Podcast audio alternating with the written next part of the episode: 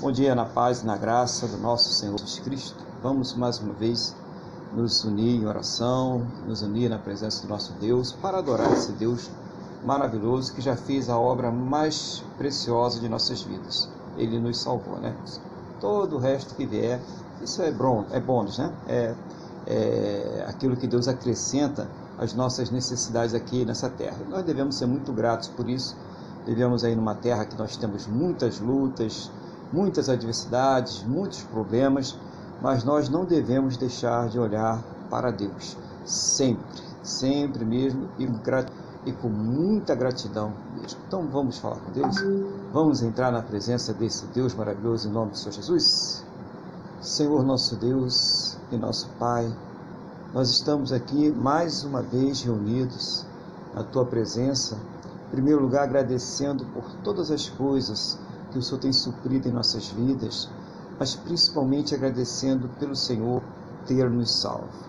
Eu quero colocar diante do Senhor cada vida que está orando neste momento comigo, pedindo ao Senhor que perdoe para os nossos pecados e nos purifique de todas as injustiças em nome do Senhor Jesus.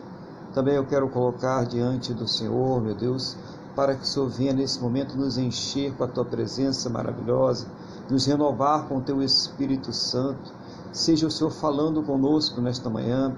Toma nas tuas mãos a direção deste culto, de cada vida que vai falar, de cada coração que vai estar aqui colocando a tua palavra. Seja o teu Espírito Santo nos usando, Pai, também nos preparando, nos dando entendimento da tua palavra. Fala profundamente, meu Pai, a cada coração neste dia, em nome do Senhor Jesus. Pai, abençoa, Pai Santo, todas essas pessoas, todas essas vidas, que o Senhor esteja tomando conta, Pai, desta casa, desta família, desde já cuidando para que não haja interferência maligna, para que não haja represárias do inimigo, em nome do Senhor Jesus Cristo, Pai. Que a bênção do Senhor, que a tua presença santa e maravilhosa já se faça presente em cada, em cada lugar que este culto está sendo ministrado agora, em nome do Senhor Jesus, e que todos estejam debaixo da tua santa e gloriosa proteção, em nome do Senhor Jesus. Pai, o que eu te peço, na mesma fé, na mesma concordância com todos que estão orando comigo agora, no nome do nosso Senhor e Salvador Jesus Cristo. Amém. E graças a Ti, nosso Deus e nosso Pai. Amém? Louvado seja o nome do Senhor Jesus. Bom dia a toda a igreja, a paz do Senhor Jesus. Bom dia também a, a Wanda, que está aqui conosco, a nossa irmã Cristina, né, que também está aqui presente, né, ao vivo, e o nosso irmão Luiz, né? Bom dia, irmão Luiz, a paz do Senhor Jesus, que vai agora trazer aquilo que Deus estiver colocando no seu coração para a igreja em nome do Senhor Jesus. Bom dia, pastor Aguilar, bom dia, Wanda, bom dia bom a todos.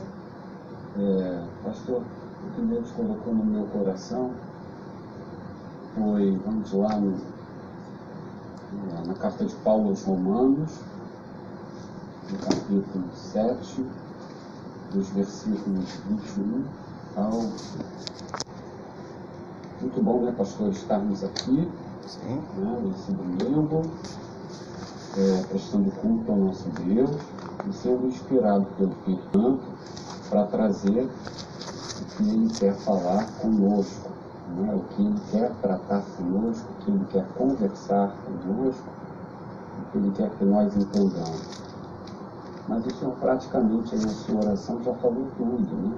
Senhor já falou da salvação, que foi o motivo principal, fundamental de Jesus ter vindo, ter, ter se humilhado e tornado homem, para que ele fosse, na carne dele, fosse, fosse executado, fosse executada a morte que nos estava destinada e que não havia solução para nós. E é isso que todo cristão tem que saber, tem que ter em mente. Então vamos lá. Vamos. Eu praticamente já fiz o culto, né, pastor? A gente poderia desligar. Não. então vamos em frente agora. Então vamos lá, vamos fazer a, a breve leitura. Romanos 7, do 21 ao 25. Bom, eu gostaria de esclarecer inicialmente que o capítulo, isso é apenas uma redução por causa do tempo que nós temos e para não ficar pesado. Mas o capítulo 7 ele é muito interessante e esse, nessa parte do capítulo o apóstolo Paulo ele trata da lei e do pecado. É? Ele trata dessa relação e como nós estamos no meio dela. Não é? Mas eu vou apenas fixar aqui algum, algumas partes, né? o que eu achei assim, mais interessante, o que eu tive, né? capacidade para espiritualmente ter algum discernimento e poder compartilhar com os irmãos. Então, 21.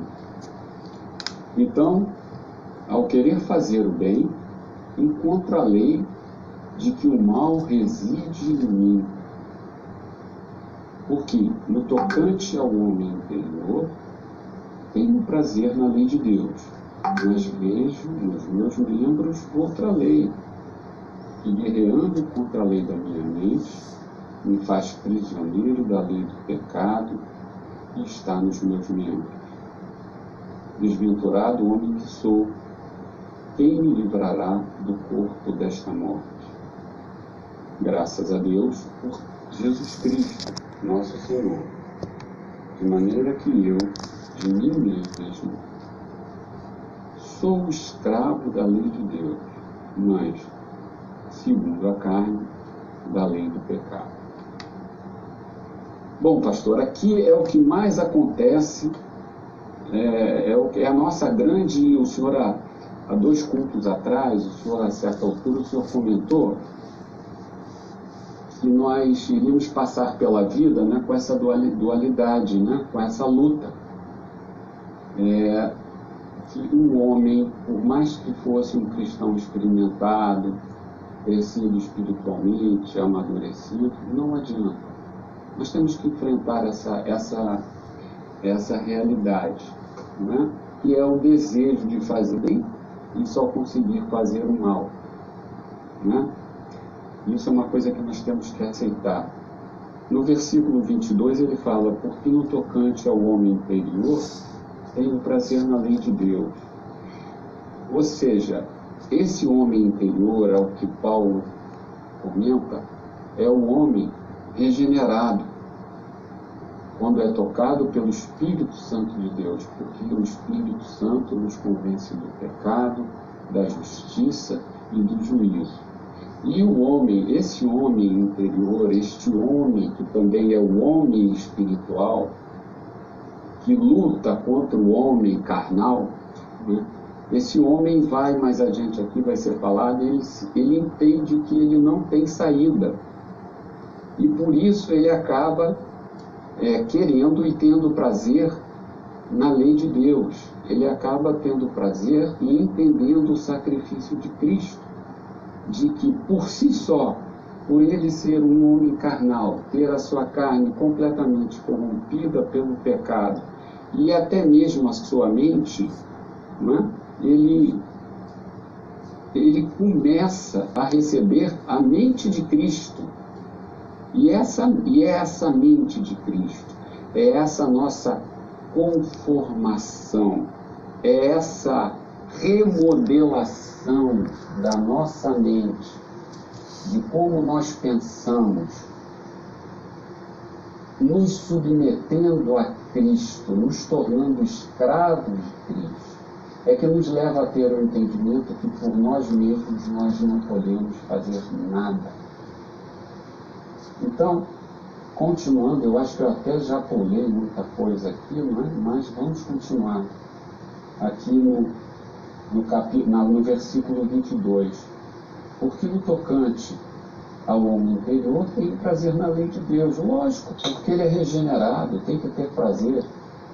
No 23, mas vejo nos meus membros outra lei, que guerreando contra a lei da minha mente, ou seja, da mente cativa, da mente de Cristo que nós acabamos de ver, guerreando contra essa mente, me faz prisioneiro da lei do pecado que está nos meus membros. Ou seja, essa luta constante, uma hora a gente nos se deixa levar pelas inclinações da carne outra hora a gente consegue, devido a estar buscando na palavra, a estar em comunhão com os irmãos, a estar orando, a estar buscando a Deus, nós conseguimos novamente, é? nós conseguimos nos manter realmente escravos de Cristo para a vida eterna. Então, é, e ele chega no final e ele consegue concluir: Desventurado homem que sou, quem me livrará do corpo desta morte? Ou seja, ele vê que ele não pode fazer nada, que ele está destinado à morte, que não adianta, ele foi concebido em pecado, o corpo é corrompido, a sua mente, se não for a mente de Cristo, é corrompida e ele está morto. Não adianta nada, se extingue o homem. Não é isso? E aí ele vem e fala a, coisa, a, a frase né, mais importante que é essa. Graças a Deus por Jesus Cristo, nosso Senhor. Porque foi através de Cristo, dos, do pecado, do pecado, ou seja, da sentença de morte ao, a qual nós estávamos sujeitos, essa sentença foi executada na carne pura de Cristo. Ou seja, foi cometida uma injustiça contra o justo, para que todos os injustos fossem olhados como justos por Deus. Mas isso tem um preço: ser escravo do nosso Senhor e Salvador Jesus Cristo não pela nossa força, mas porque o Espírito Santo nos convenceu do pecado, da justiça e do juízo. Não adianta, quando Paulo fala desventurado, homem que sou, não adianta andar com batas, não adianta não passar maquiagem, não adianta andar de chinelo, só botar o. Não adianta o ser humano tentar se livrar forçosamente de toda a maquiagem, não é isso que vai salvá-lo. Isso pode ser feito como uma forma do homem querer agradar a Deus e é aceito e tudo bem e temos que respeitar o nosso irmão que faz isso. Porque é a forma que ele entendeu de louvar a Deus. Mas o principal, a sua mente tem que ser realmente regenerada. A nossa mente tem que ser a mente de Cristo, não por imposição, mas pelo convencimento. E por esse convencimento, nós vamos passar a nossa vida nos conformando a Cristo, tomando a forma de Cristo. E deixa eu ver o que mais que ele fala aqui, que eu não quero ser repetitivo, mas para acabar, Aí ele continua no, no versículo 25: De maneira que eu, de mim mesmo, com a mente, sou escravo da lei de Deus, mas segundo a carne, da lei do pecado. Ou seja, nós vamos levar isso até o final dos nossos dias. Se começarmos a dar espaço para o homem exterior, nós estaremos nos afastando do homem interior vamos viver essa luta. E muito obrigado, pastor, pela oportunidade e deixo então para o senhor tecer os comentários no lugar necessário. Muito obrigado, pastor. Bem, glória a Deus. Eu que agradeço aí a mensagem que o irmão trouxe a nós aí, da parte de Deus, né, em nome do Senhor Jesus. E, é, claro, né, muito importante é, toda, toda essa mensagem, é, falando desse homem interior, né, dessa dualidade que o irmão já coloca desde o começo, do homem espiritual e o homem carnal, o homem interior e o homem exterior, explicando muito bem né, essa, essa mensagem do, do, do nosso irmão Paulo. Né? E eu gostei da parte que o irmão falou ali, ó, que está sem saída, né? O homem está sem saída, isso é legal, né? Entender que essa pessoa só consegue realmente ir para Cristo quando ela entende que não tem saída para ela, né?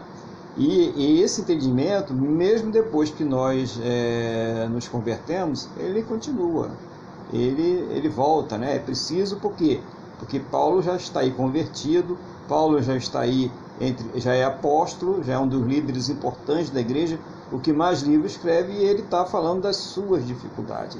Não está falando da dificuldade de ninguém, está falando das suas próprias dificuldades, que é a dificuldade de cada um de nós. Então é muito importante a gente pensar nisso, refletir o que Deus está trazendo para a gente aqui como palavra, né? para que a gente possa crescer. Né? Como é importante esses cultos né, que nós temos aí, aos domingos, às sexta, quarta, quinta, não importa o dia, em que a palavra de Deus ela é pregada, e que a gente consegue entender o que Deus está falando conosco. Tá? Então é, foi importante mostrar esse antagonismo, vamos, repete esse antagonismo ali também no versículo 23, né? É, essa guerra né, entre as duas vontades, a vontade espiritual e a, a vontade natural decaída. Irmãos, a, a vontade natural decaída tem vontades naturais que não são decaídas, né? São necessidades até do nosso organismo, tomar um copo d'água, um alimento, né? É, você ter um momento de lazer sadio, isso são vontades sadias. Mas quando ele está falando isso aqui, ele está falando daquela vontade caída, o desejo de vingança, a luxúria, né? a cobiça, as coisas que desagradam ao nosso Deus e que nós devemos vencer pelo homem espiritual. Então, muito bem pontuado aí pelo irmão também. E é, fala da, daquele desespero, né, quando chega lá no versículo 24, que ele sabe quem vai me livrar dessa morte, né? A, a destinação, o irmão fez bem essa questão ali, que ele fala assim, e agora nós vamos morrer. E aí nós é, é, estamos vendo aí na Terra muitas pessoas é, completamente incrédulas. Né? Elas têm o direito de ser, não estou julgando, nós não podemos julgar. Né? é um direito delas ser o que elas quiserem ser, não é verdade? Mas é, depois dessa morte, quem crer no Senhor Jesus, quem crê em Deus, sabe que existe uma outra existência. Né? E aí, quando chega esse desespero, porque a morte é uma coisa desconhecida e ela gera desespero, vem logo que a esperança, a vida eterna, o sentido da vida Existe um sentido, existe uma razão para a gente viver. E isso nos dá ânimo, nos dá alegria, e aí acende aquela chama né, do homem espiritual para vencer o homem natural. Era eu, já que eu vou viver, né, depois dessa vida, eu quero viver o melhor com Deus e quero continuar vivendo esse melhor com Deus. Então foi muito bem pontuado aí. E ali também já chegando no, no finalzinho, né? o, o coloca a questão da sentença de morte, né? que já no anterior ele falou sobre a condenação, né? a, a morte, nós somos condenados à morte pelo nosso pecado, né? e a gente está falando aqui já de morte espiritual, que todos nascem mortos, né? isso é, é a grande verdade, e também da morte física, que foi também uma consequência do pecado. Tá? E aí existe aquela equação que eu gosto sempre de repetir: morte espiritual mais morte física é igual morte eterna.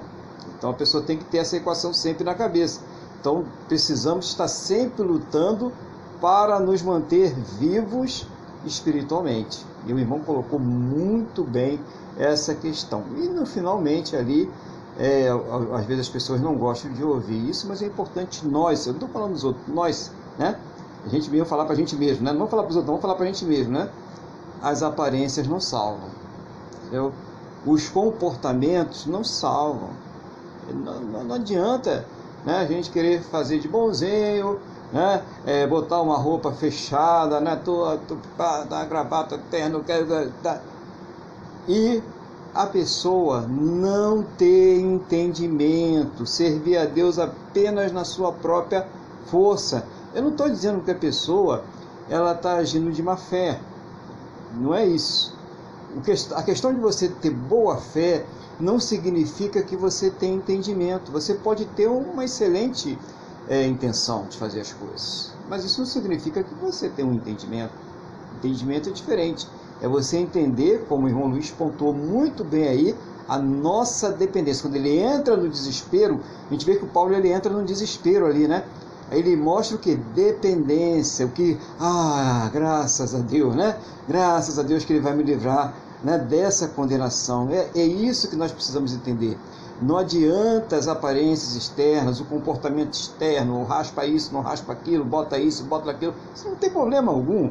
É, vê, vê Coríntios, 1 Coríntios 10 lá que você vai entender isso. Não tem problema algum. Não critique o outro pelo que ele faz ou que ele deixa de fazer.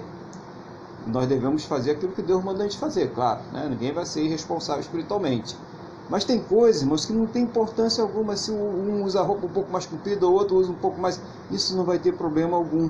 Se a intenção, se a consciência daquela pessoa, se o entendimento dela está que Cristo a salva.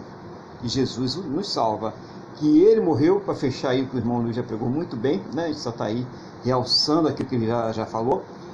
Que ele foi condenado, né? o irmão falou isso no finalzinho né? da, da sua é, pregação aí, injustamente, importante pontuar isso, sem culpa, sem pecado, pelos nossos pecados. E aí que é né, a, a maravilha toda que a gente entende. Então, quem pagou o preço do meu, do seu, do pecado de todos aqueles que receberem Ele como Senhor e Salvador, é o próprio Senhor Jesus. Não fomos nós. Não tem nada que nós podemos fazer. O que nós podemos fazer, o que nós fazemos aí, tem que ser feito é, com consciência, com entendimento, com, como o irmão Luiz também colocou bem, a mente de Cristo. É somente com a mente de Cristo é, a gente conseguir assimilar a mente de Cristo, o homem interior, e aí a gente começa a batalhar. Não, eu não quero vir de lá para lá, não quero voltar. Com sentido, com entendimento, não uma coisa mecânica, é porque fulano está fazendo, porque senão eu não vou ter prestígio na minha igreja, é porque senão vão falar de mim. Não, isso, é, isso aí você está fazendo para o homem, você está fazendo para a instituição. Quando nós temos entendimento, nós fazemos para Deus e fazemos com sabedoria. Bom, Luiz, que Deus continue usando o irmão aí, bastante aí, trazendo sempre essa mensagem edificante, objetiva, né, que traz crescimento. A, a mensagem é objetiva, ela traz um crescimento que a pessoa marca. O que, que eu aprendi hoje, né? Eu aprendi que o meu homem interior tem que prevalecer sobre o meu homem exterior. E para que isso aconteça, eu tenho que ter o que? A mente de Cristo. Oh, glória a Deus, né? Louvado seja o nome de Jesus. Que Deus te usando. Vou dar aí a palavra para o irmão Luiz, então, em nome Senhor Jesus. Amém, pastor? Eu gostaria só de falar que eu adorei essa equação. Como bom engenheiro, o senhor não poderia ser mais didático para a gente entender a morte física, a morte somada à morte espiritual equivale é igual à morte eterna. Muito obrigado, pastor. Excelente. Glória a Deus, né?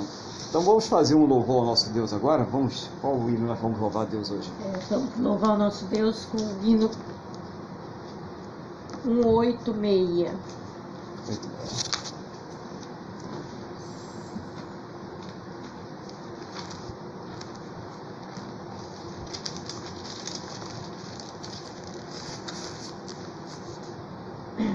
Pela fé que uma vez me foi dada, para seguir o Cordeiro de Deus, pela graça de Deus enviada, andarei com valor para os céus.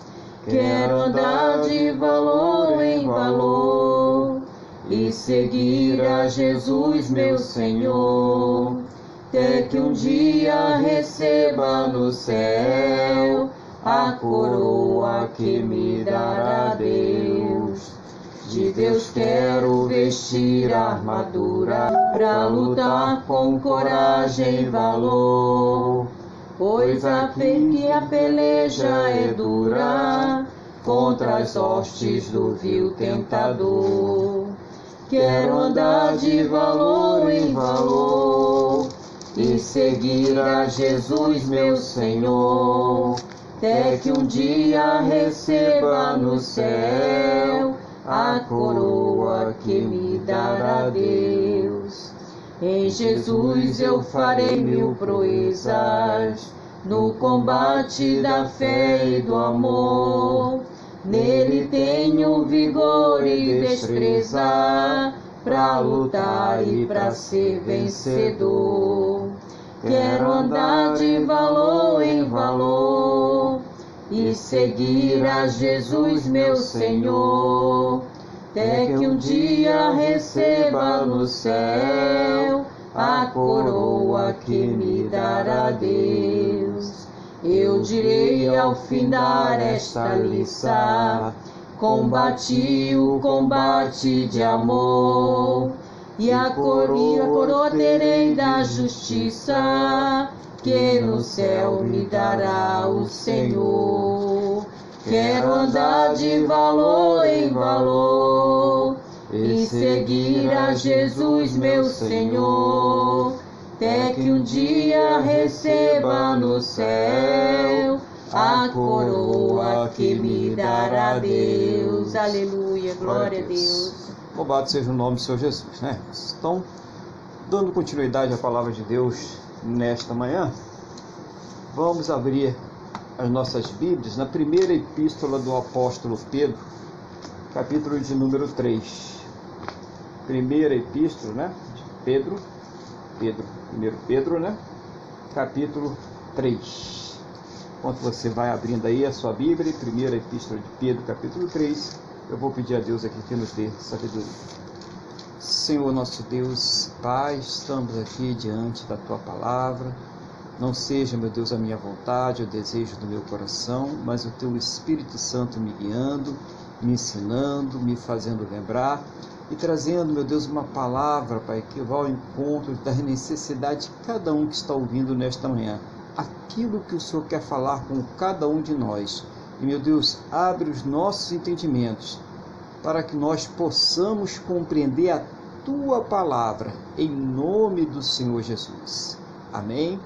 E graças a ti, nosso Deus e nosso Pai. Amém? Louvado seja o nome do Senhor Jesus. Né? Então, 1 Pedro, capítulo 3, nós vamos começar do versículo de número 13, versículo 13, tá? Então, 1 Pedro 3, versículo 13.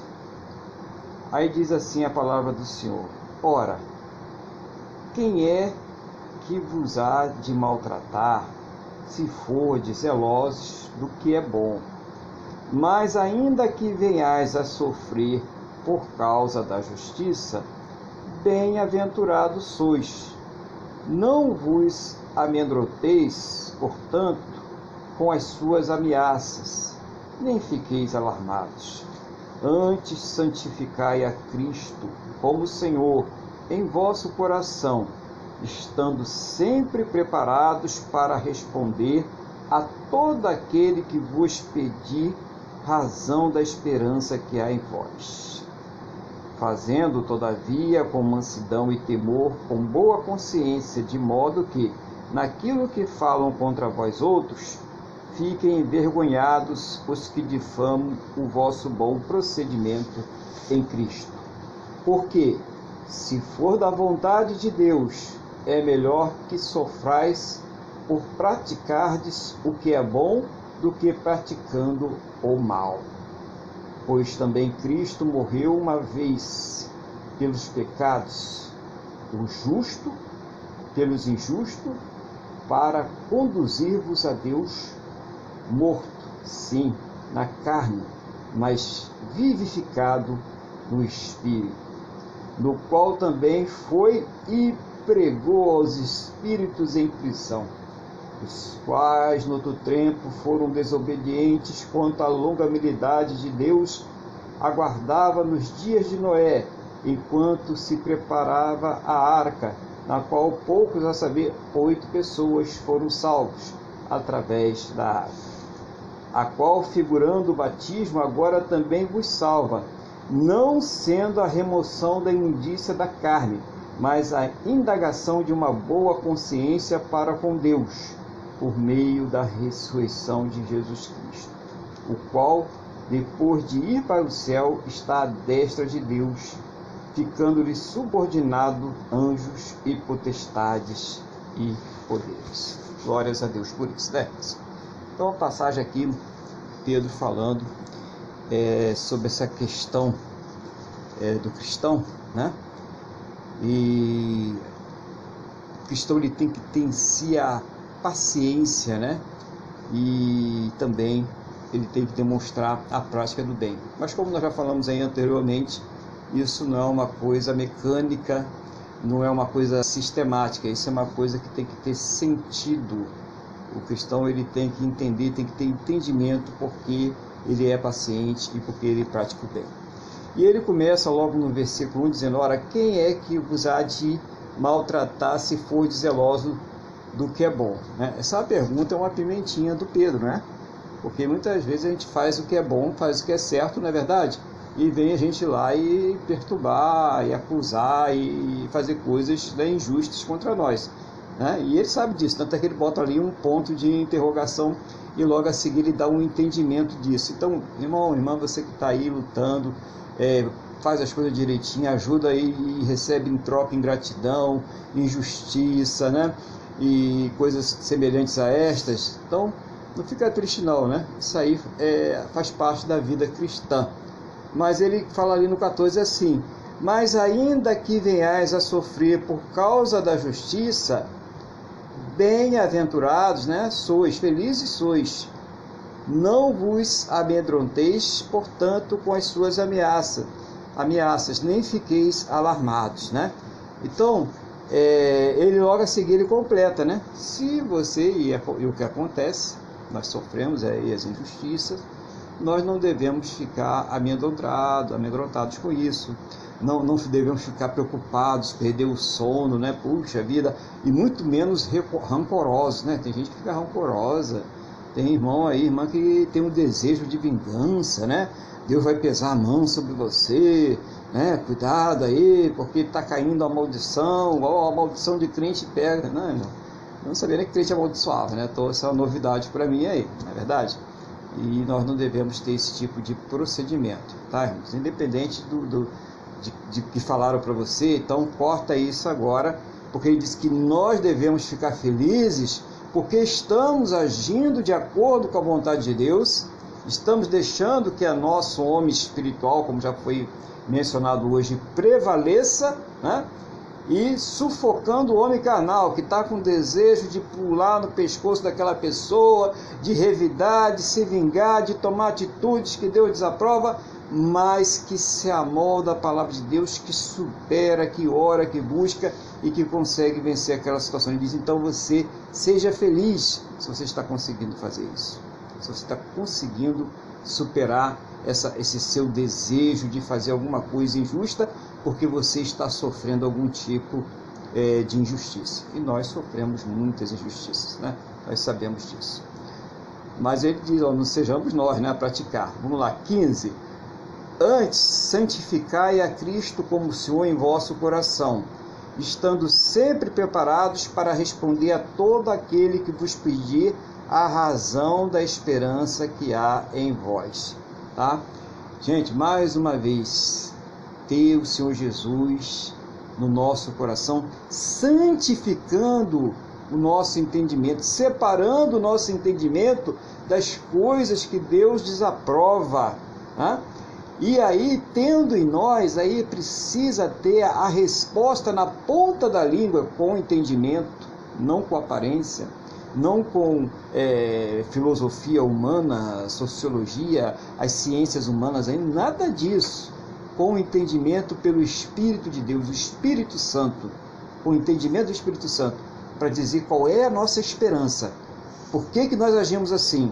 Por que, que nós cremos que nós somos salvos? Nós sabemos que depois que descer ali sete palmos ali abaixo da terra, nós iremos continuar a nossa eternidade com Deus. E essa é a razão porque nós obedecemos a Deus, temos alegria, não revidamos ali de uma forma inapropriada quando nós somos ali insultados, acusados, né, sofremos algum tipo de injustiça. É isso que ele está dizendo. Qual é, por que, que você é assim? Né? Poxa, a pessoa faz, apronta, xinga, você não xinga, você não vai lá e, e, faz a mesma coisa que ela faz com você, né? No máximo você vai lá na justiça e vai requerer o seu direito, você vai agir sempre diante da lei, de uma forma acordada, nunca, né, desequilibrada. Por que, que você é assim? E você vai dizer para essa pessoa, porque eu creio no Deus. E ele me disse que eu não devo agir de acordo com a minha vontade, de acordo com a minha carne, mas de acordo com a vontade dele, de acordo com o espírito dele. é por isso, porque eu creio na eternidade. Eu creio que quando eu sair desta vida, eu vou estar na vida eterna com o meu Deus, porque o Senhor Jesus, Ele me salvou. Não é porque eu estou fazendo essas coisas, não. Eu faço essas coisas porque eu já sou salvo, porque Ele já me salvou. Porque se eu fizesse essas coisas para ser salvo, eu não conseguiria. Entendeu? Então é isso, é chegar e explicar a razão, fazer a pessoa entender. E tem muita gente que acha que vai para ser salva porque vai para a igreja. Muita gente acha que vai ser salva, como já foi pontuado hoje por, pelo irmão Luiz, pelo tipo de roupa que está usando, pelo que ela corta, o que ela deixa de cortar. Né? E, e não é nada disso, né, irmãos? Isso são consequências daquilo que Jesus já fez por nós. Tá? E isso é a resposta do homem interior àquilo que Deus já fez por nós. Porque se o homem interior está respondendo sem Deus ter feito nada, ele está apenas fazendo uma simbologia, né? É, é, um ato humano que você pode fazer também. Você pode ir por uma dessas instituições aí filantrópicas, vai lá para o Rotary Club, né? É, vai lá para Criança Esperança, né? e você vai fazer a mesma coisa, sem problema algum, não tem problema. Né? Você está fazendo uma coisa boa. Muitas pessoas fazem boas, coisas boas, mas salvação só quem pode dar para nós é o Senhor Jesus. Nós precisamos ter é, esse entendimento. Então, santificar a mente, separar a mente para Cristo. A minha mente, ela pertence ao Senhor Jesus. Então, eu vou começar a policiar aquilo que está entrando na minha mente. E quando a mente pertence ao Senhor Jesus, quando tem o um entendimento, aí a resposta do homem espiritual vai ser uma coisa que tem entendimento, né? vai passar com entendimento, com sabedoria. 16. Aí fala assim: fazendo todavia com mansidão e temor, com boa consciência, de modo que naquilo que falo contra vós outros, fiquem envergonhados que difamam o vosso bom procedimento em Cristo. Então o camarada pega dois metros de Bíblia, né? mete o pé lá no cabaré e começa a colocar todo mundo no inferno. Né? Aí todo mundo pro inferno, né? As meninas, né? Os caras que estão tomando conta das meninas, os garçons, os clientes, vai todo mundo pro inferno aí, tá? Peraí, irmão, calma aí, né? É, entendimento, né? Primeiro, você não sabe se essas pessoas vão se converter amanhã ou depois. Segundo, quem convence o homem do juízo, da justiça e do pecado não somos nós, nós pregamos o evangelho. Então é com mansidão o homem ele só vai se convencer quando ele entender que ele está condenado à morte. A morte, não só a morte física, mas essa morte espiritual que ele já nasce, nós já nascemos condenados por ela e o Senhor Jesus é que nos livra dessa condenação. Então, quando o homem ele conseguir entender isso, quando ele entender os seus próprios pecados, isso vem com a pregação, com mansidão. A gente não vê Jesus, a gente só vê o Jesus metendo chicote no templo. Eu não vi o Jesus metendo chicote na mulher adúltera. Né? Eu não vi o Jesus metendo o chicote naquele homem que estava deitado, que ele disse para ele não fazer de novo pecado para que não acontecesse coisa pior. Eu não vi Jesus metendo chicote em nenhum daqueles pecadores que ele curou ou que ele pregou. Ele só meteu o chicote nos sacerdotes, já reparou isso? Ele entrou lá no templo e meteu o chicote nos sacerdotes, nas pessoas que estavam dentro do templo, porque não estavam fazendo a vontade dele mas ele não saía metendo chicote nas pessoas. Ele, ele falou com aquela mulher samaritana e somente através da palavra ela entendeu que ele era um profeta e ela entendeu a necessidade de salvação dela. É isso o exemplo de Cristo, é o exemplo que nós devemos seguir. É esse tipo de pregação que vai chegar o Espírito Santo e vai convencer aquela pessoa do juízo, da justiça e do pecado. Não é você chegar e querer meter todo mundo no inferno, assustar as pessoas, porque a pessoa vai sem entendimento. E se uma pessoa ela vai sem entendimento, ela vai com medo, ela vai viver um evangelho distorcido, ou ela vai sair, ela vai logo sair do evangelho, porque o evangelho não é não é terror, não é medo, é o amor, e o amor lança fora todo medo. Nós precisamos entender essa questão aí do que Jesus ele veio falar conosco. Então, o amor nos faz obedecer, tá, irmão? O amor não torna ninguém rebelde, não, tá? Ninguém está dizendo que é amor e você vai fazer o que você quiser. Não. O amor nos torna obedientes a Deus. Versículo 17. Porque, se for da vontade de Deus, é melhor que sofrais por praticardes o que é bom do que praticando o mal, tá?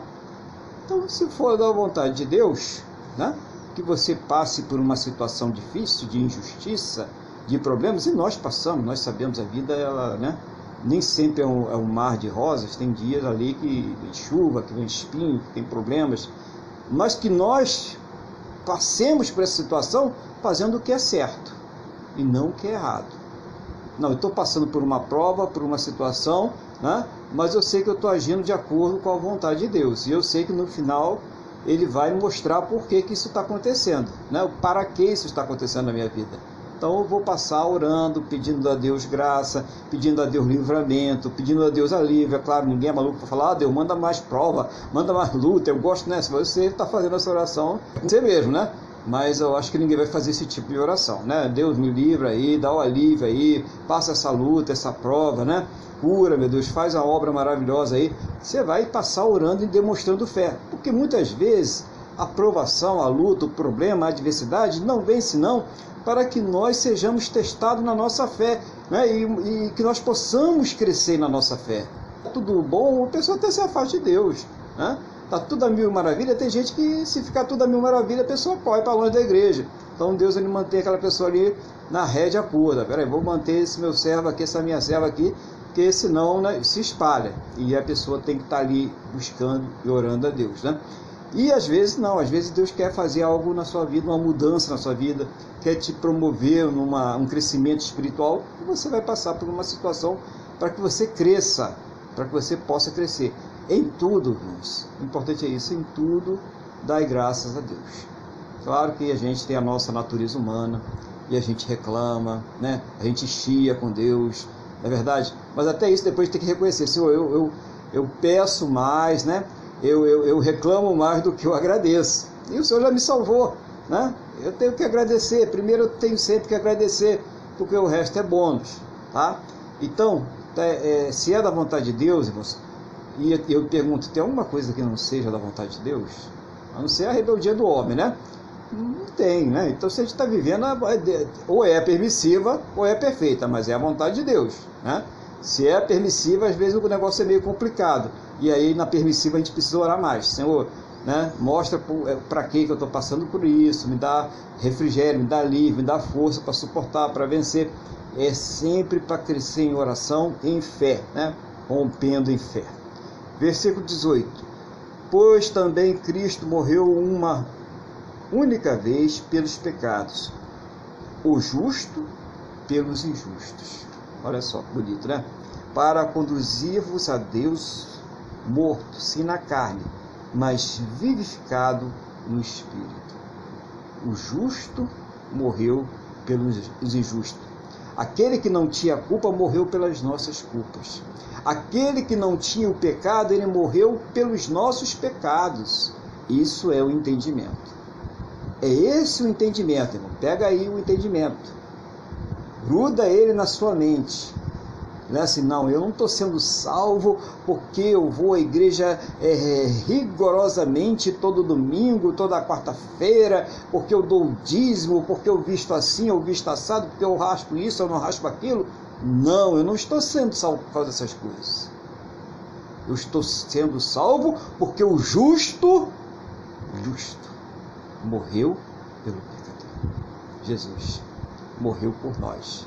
Por isso nós somos salvos. Ele morreu pelos nossos pecados. Então a gente tem esse entendimento, agarra essa visão e daí sim o comportamento, as ações, as palavras, as atitudes serão consequências dessa mente de Cristo, essa formação da mente de Cristo, tá? Então, é, continuando aqui, versículo 19 diz assim: No qual também foi e pegou aos espíritos em prisão. Agora o negócio complicou, né? Os quais no outro tempo foram desobedientes quanto à longanimidade de Deus. Aguardava nos dias de Noé, e quanto se preparava a arca, na qual poucos, a saber, oito pessoas foram salvos através da arca. Então, é, muitos é, é, mestres, né, quando pego essa passagem, é, eles complicam um pouco, porque eles dizem que Jesus ele desceu lá embaixo, né, no, no Hades, né, e, e, e foi pregar a, a, aos espíritos que estavam lá condenados, que estavam presos, que estavam em rebeldia, não é verdade? E só que só existe uma. Para ter esse entendimento, a gente vai entrar numa contradição com a Bíblia. A Bíblia ela não se contradiz. Quando você tem alguma dúvida contra a palavra de Deus, quem vai nos explicar é a própria palavra de Deus. E você tem em Hebreus capítulo 9, versículo 27, que diz assim: Ao homem é dado morrer uma vez só. E depois o que? Segue-se o juízo. Então, se já, já você morreu, já está já tá, já tá com o juízo lá embaixo, Jesus ia pregar lá para quê? Hã? Não tem sentido. Bem que no texto, logo depois, ele fala sobre a questão de Noé, que só se salvaram oito. Então você, né? Noé ficou lá mais de 100 anos lá construindo a arca e tal. E vocês acham que ele ficou de braço cruzado, dizendo que ia morrer todo mundo, e ele não saiu ali pregando, tá? Mas ele não pregou na carne dele, né? Ele pregou o quê? pelo Espírito, porque ele era um homem ali ungido por Deus para fazer uma missão para Deus. Então Noé ele foi e pregou para aquelas pessoas. Ele pregou para que todos eles pudessem o quê? Ser salvos. Mas eles quiseram ouvir, né? Assim como as esposas dos filhos dele, quem São Javé foram né, com eles, nós tivemos uma situação em que isso não aconteceu. Ou quem lembra ali do nosso amigo lá, o, o Jó, né? O que estava acontecendo lá? O Jó não, o Ló, né? O Jó é outra história. O Ló, que ele é, chamou ali os, os seus genros, né? Os que iam casar com suas filhas, para que fossem, né? Os namorados lá, os noivos que estavam compromissados com suas filhas, para que fossem também para sair de Sodoma e Gomorra. Eles foram. Não foram. Mas eles receberam a palavra foram avisados que ia ser destruído. Foram avisados que a salvação era sair de lá. Eles não quiseram ir e eles morreram junto com a cidade. A mulher dele foi avisada que não podia olhar para trás. Olhou para trás, o que aconteceu? Ela morreu também, virou uma estátua de sal lá. Não é verdade? A mesma coisa. Então, durante todo aquele tempo, os espíritos que estavam em prisão, quem é um espírito em prisão? Se você não recebeu Jesus Cristo como Senhor e Salvador da sua vida, você é um espírito em prisão você é um espírito condenado. Você é um espírito morto que precisa ressuscitar. Você não está se recebendo agora aqui acusações, não, tá, irmão, irmã, é, você que está ouvindo essa palavra, ninguém está te acusando, não. Porque todos nós éramos espíritos mortos aí. Todos nós nascemos mortos, essa que é a verdade. Depois que nós conhecemos ao Senhor Jesus, que Ele nos salvou, é que nós passamos a ter vida. Então, isso que é essa passagem está querendo dizer, um texto bem complicado de se entender, mas se você ler o contexto e se você é, busca o contexto com a Bíblia, você vai entender que essa pregação foi ali ao povo que estava do dilúvio, que depois ele faz a alusão que assim como aquela água, né, é, foi a salvação para Ló e sua família, porque levou aquela arca, né, que ela representava, assim também o símbolo do batismo, não é ele que salva o batismo, mas ele simboliza o que? O lavar regenerador do Espírito Santo de Deus através da fé em quem? No Senhor Jesus e na morte sacrificial que ele fez por nós. Então, é esse o entendimento, né? Você poder chegar para a pessoa e explicar o que, como você foi salvo, quem te salvou, né? E, e quais são os méritos dessa salvação. Não é nenhum nosso, tá? Nós não temos mérito nenhum. Todos os méritos pertencem ao nosso Senhor Jesus. Versículo 21. A qual, figurando o batismo, agora também nos salva, não sendo a remoção da imundícia da carne, mas a indagação de uma boa consciência para com Deus por meio da ressurreição de Jesus Cristo. Né? Então, é, é através dessa boa consciência que nós temos, dada pelo Senhor Jesus, pela obra que ele fez por nós, é que nós somos salvos. E a água do batismo é um simbolismo, tá, irmãos? Então, se você vai se batizar, não sei se Deus está falando com alguém hoje aí, e você ainda não entende o que é isso, você vai tomar um banho, tá? Você vai só tomar um banho. Mas se você vai se batizar e você compreende que Jesus te salvou e o mérito é só dele, e que é ele que vai fazer em você a obra, e que você vai ter a mente de Cristo, e que através dessa mente de Cristo a sua vida vai ser transformada, então você vai ser batizado. Ali tem um símbolo para você. Tá? Você está assumindo um, um, compromisso público diante dos homens, que a partir daquele momento, né? eu acredito que a partir do momento que nós tomamos uma decisão, isso acontece, você pertence ao Senhor Jesus. Mas é um compromisso público que nós assumimos diante de Deus e diante dos homens, diante da igreja. Depois no versículo 22 ele diz assim: O qual, depois de ir para o céu, está à destra de Deus, ficando-lhe subordinado anjos e potestades e poderes. Então ele finaliza dizendo a atual situação do Senhor Jesus, de poder ao lado de Deus, né? É, sacerdote eterno, né? Está cuidando aí de todos nós.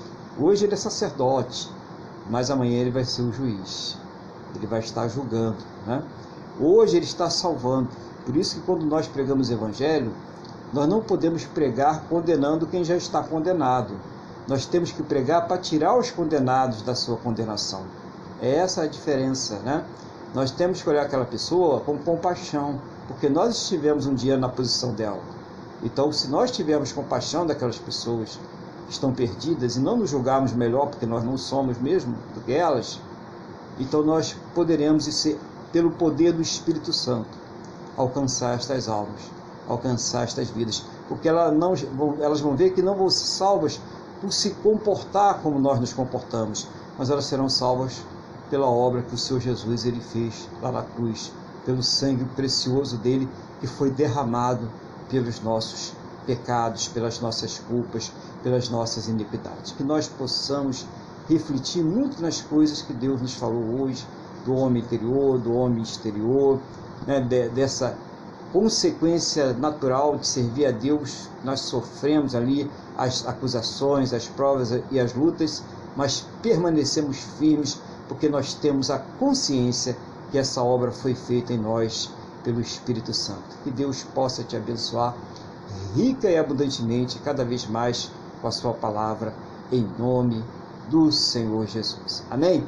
Glória a Deus. Então vamos dar prosseguimento, então, e o irmão Luiz ele vai é, fazer aí os seus, as suas colocações, aquilo que Deus estiver colocando no seu coração, mas nós vamos fazer isso no próximo vídeo, tá? Porque nós estamos aqui com, por questões técnicas, com um pouco mais de 5 minutos de vídeo, tá? Então eu vou passar para outro vídeo, tá, irmão?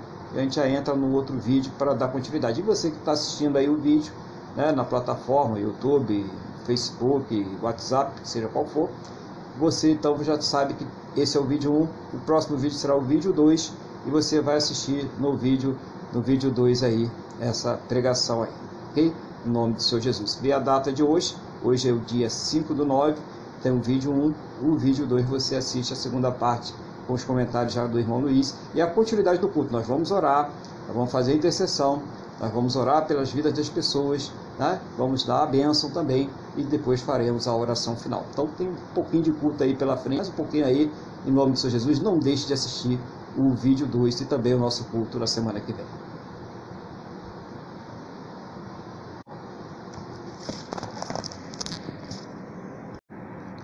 Glória a Deus, louvado seja o nome do Senhor Jesus. Vamos então, irmãos, mais uma vez, né, é, dar continuidade a esse culto. Nós já fizemos o vídeo 1, em que nós temos ali a pregação do irmão Luiz, eu preguei também a palavra, né, e a irmã Wanda aí fez o louvor. E agora nós vamos aí aos comentários do irmão Luiz sobre essa pregação. A pregação foi sobre 1 Pedro, capítulo 3, versículo 13 ao 22. Né? Você que está assistindo direto ao 2, eu recomendo que depois você assista também o vídeo 1, né, da data de 5 de setembro de 2021 e veja também quais foram, quais, foram as pregações do dia de hoje. Irmão Luiz, a paz do Senhor Jesus, então dá continuidade aí, mostrando aquilo que Deus colocou no seu coração para fazer os comentários nesta manhã. A paz, pastor. É, mais uma vez, eu Agradeço a Deus pela sua vida, pelo seu ministério. É, como, como Deus usa o Senhor para me dar crescimento, para me instruir em amor e em sabedoria.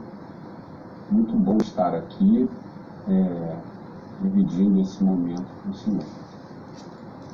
Então, pastor Aguilar, eu achei muito interessante, eu anotei Eu não anotei, na verdade, só três coisas, mas é, anotei o que eu quero dizer. O meu objetivo aqui é só realçar o que o senhor trouxe e também é falar de, da perfeição da Bíblia, da coerência, né? tantas coisas que, e também da questão do Espírito Santo.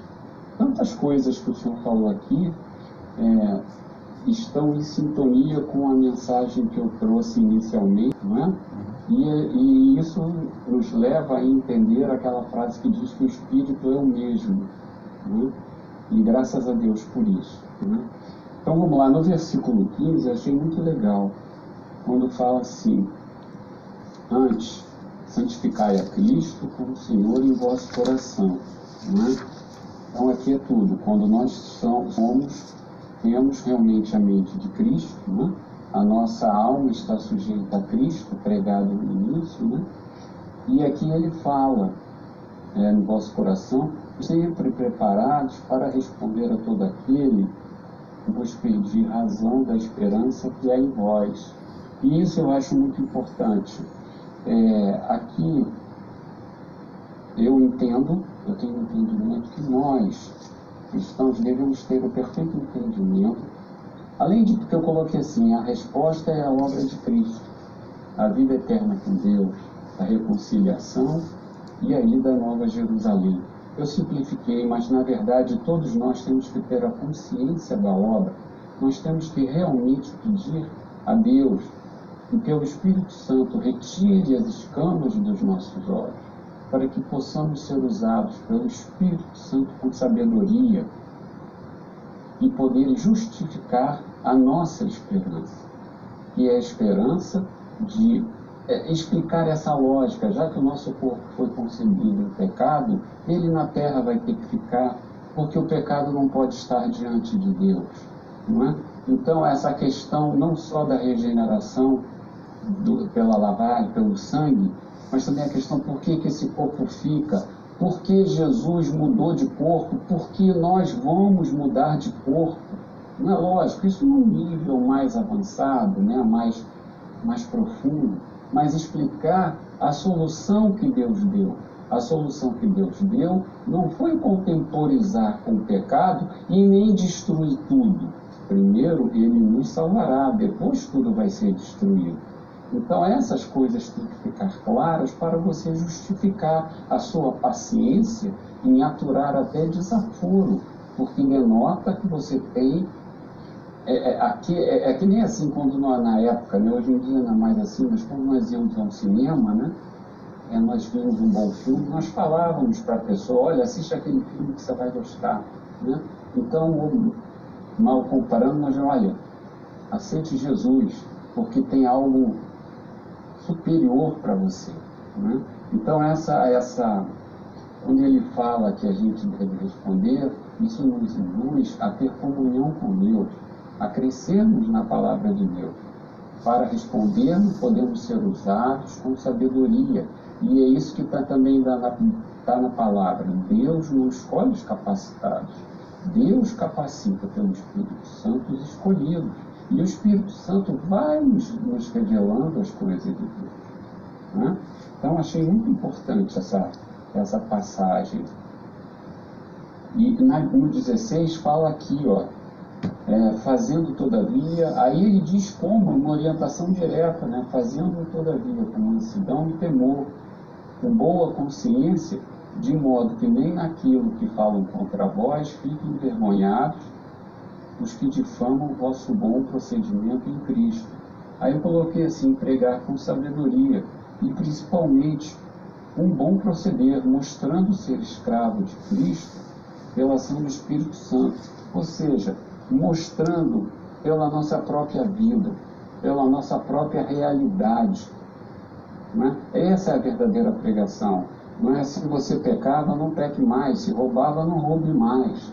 Então você mostra para aquela pessoa que, pelo convencimento do Espírito Santo, né, você conseguiu, através dessa consciência, pelo amor de Deus, deixar os seus pecados. Você obteve a força em Deus para você deixar de pecar, você mudar o seu comportamento, por quê? Porque você se colocou diante você se colocou submisso ao Senhor Jesus. Não é isso? Então é muito importante é você pregar pelo seu próprio exemplo, sabendo que se você mudou foi por causa de Cristo. Né?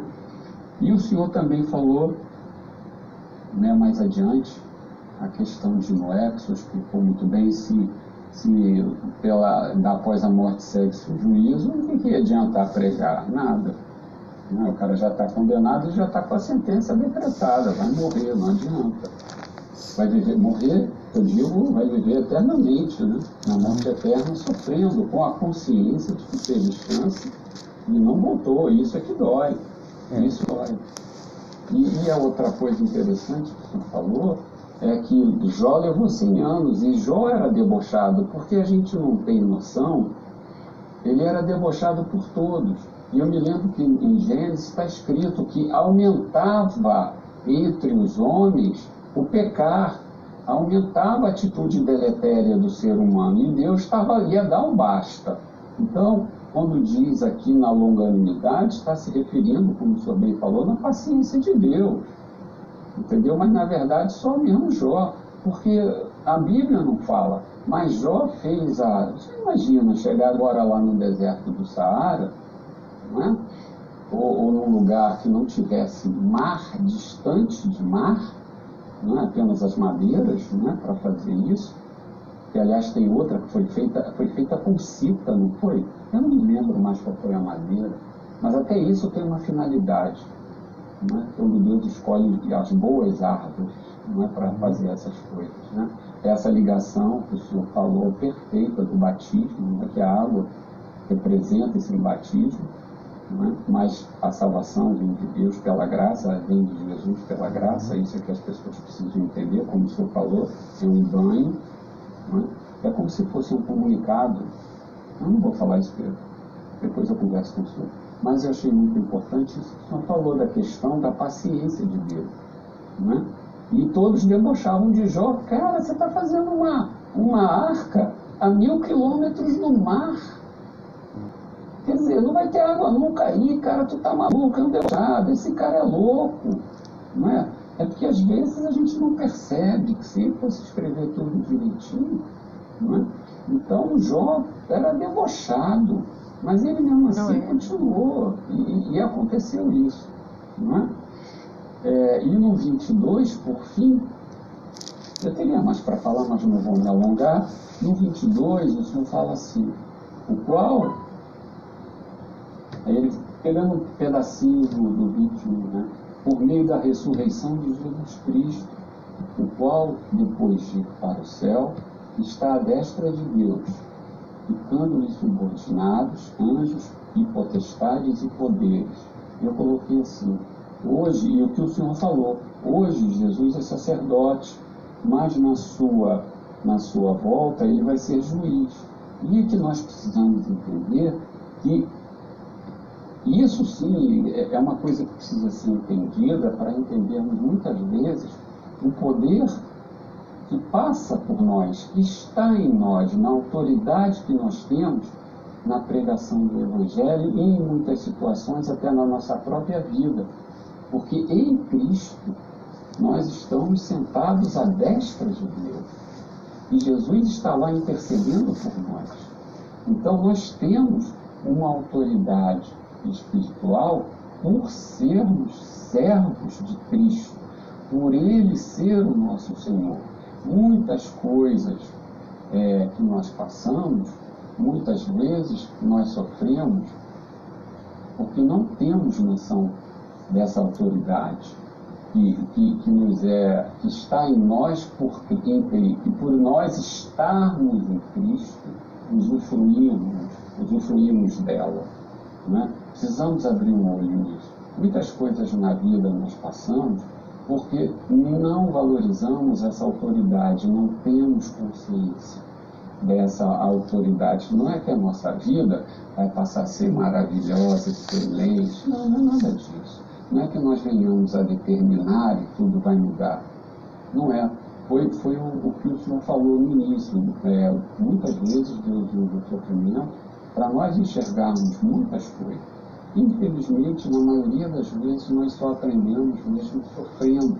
E quando a gente aprende pelo sofrimento, nós valorizamos e respeitamos aquilo que nós recebemos de Deus. Quantas vezes a gente vê no mundo secular bilionários cujos filhos e netos acabam na miséria, porque receberam, não sofreram, sempre viveram por aquilo, nunca valorizaram, né? não nasceram pobres como o pai que construiu uma fortuna. Da mesma forma, muitas vezes, nós não sabemos valorizar a, a, a, a salvação e nem a posição em que estamos. É? não honramos a Deus como Ele deve ser honrado com as nossas atitudes. E também, muitas vezes, passamos por coisas que não, não poderíamos passar porque simplesmente não conhecemos a nossa posição. Devemos é, ter a consciência da nossa autoridade em Cristo. É isso? Então era isso que eu, que eu tinha para realçar é, no que o senhor falou. E mais uma vez mais, agradecer pela sua vida, pelo seu ministério e que Deus prospere cada vez mais em todas as áreas ao Senhor e à sua família. Muito obrigado, pastor Aguilar. Amém. Glória a Deus. Obrigado, aí. Faço, faço minha, a, minhas palavras como a do irmão e que Deus esteja abençoando cada vez mais. Eu quero só deixar aqui para finalizar, o irmão comentou muito bem aí, é, a, a, respeito dessa questão do, do chegar e pregar, né? E já querer cobrar das pessoas um procedimento como se elas já tivessem, né?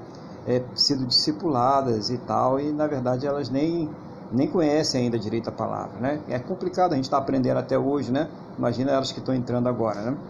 Aí Jesus ele fala lá na grande comissão, bem conhecido, Mateus 28, 18, Jesus aproximando-se falou-lhes, dizendo, Toda autoridade me foi dada no céu e na terra, e de, portanto, fazer discípulos de todas as nações, batizando-os em nome do Pai, do, Fi, do Filho e do Espírito Santo, ensinando-os a guardar todas as coisas que vos tenho ordenado, e eis que estou convosco todos os dias até a consumação do céu.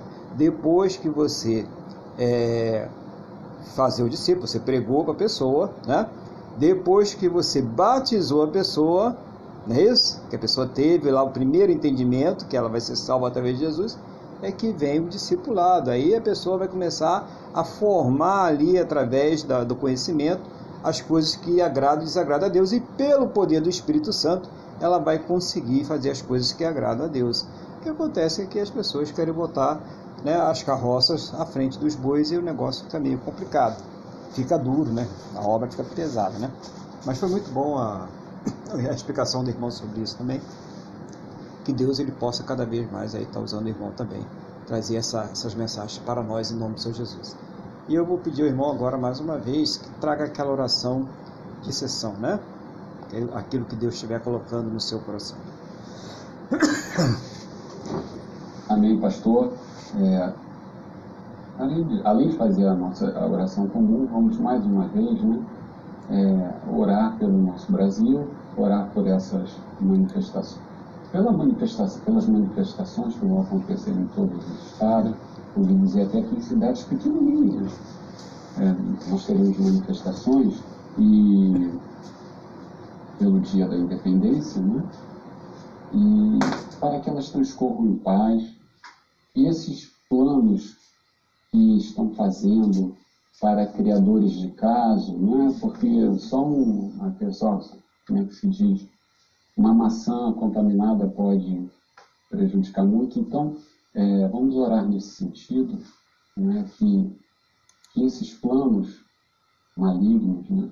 não se tornem-se coisa de valor nenhum, não se realizem, não é isso? Uhum e que, pela liberdade, pela prosperidade do nosso Brasil, pelo seu ministério, pela ação de Deus em nossas vidas. Então, praticamente eu já sintetizei a oração.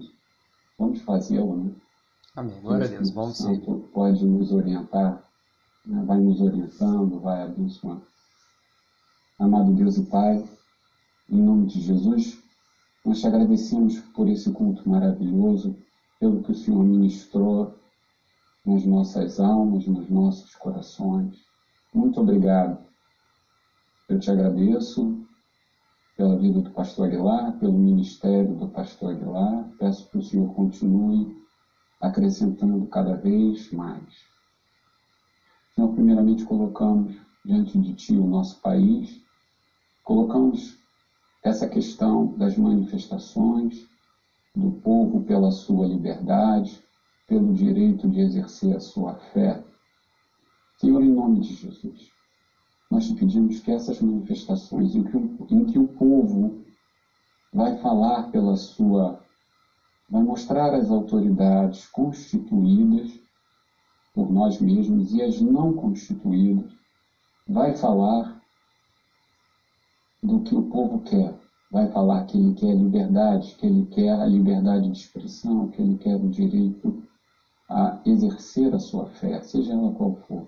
Senhor, em nome de Jesus, eu quero te pedir, meu Pai, em nome de Jesus, que essas manifestações transformem em paz e que toda obra esteja sendo tramada para criar confusão, para criar brigas, para criar desavenças, seja lançada por terra agora e tornada em coisa de nenhum valor. É o que nós te pedimos em nome de Jesus.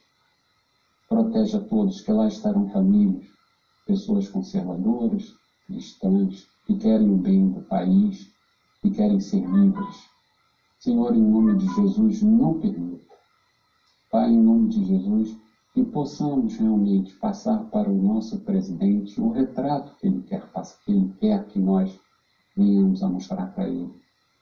Senhor, também te pedimos, seja o Senhor a dar sabedoria ao nosso presidente, seja o Senhor a dar sabedoria aos ministros para saber como ele deve agir. Mas, principalmente, a todos os responsáveis que estão querendo tirar as nossas responsabilidades, que estão querendo governar no lugar de quem nós vamos governar. E essas pessoas, que o Senhor a toque com o seu Espírito Santo. Que o Senhor os toque e eles sejam convencidos do pecado, da justiça e do juízo.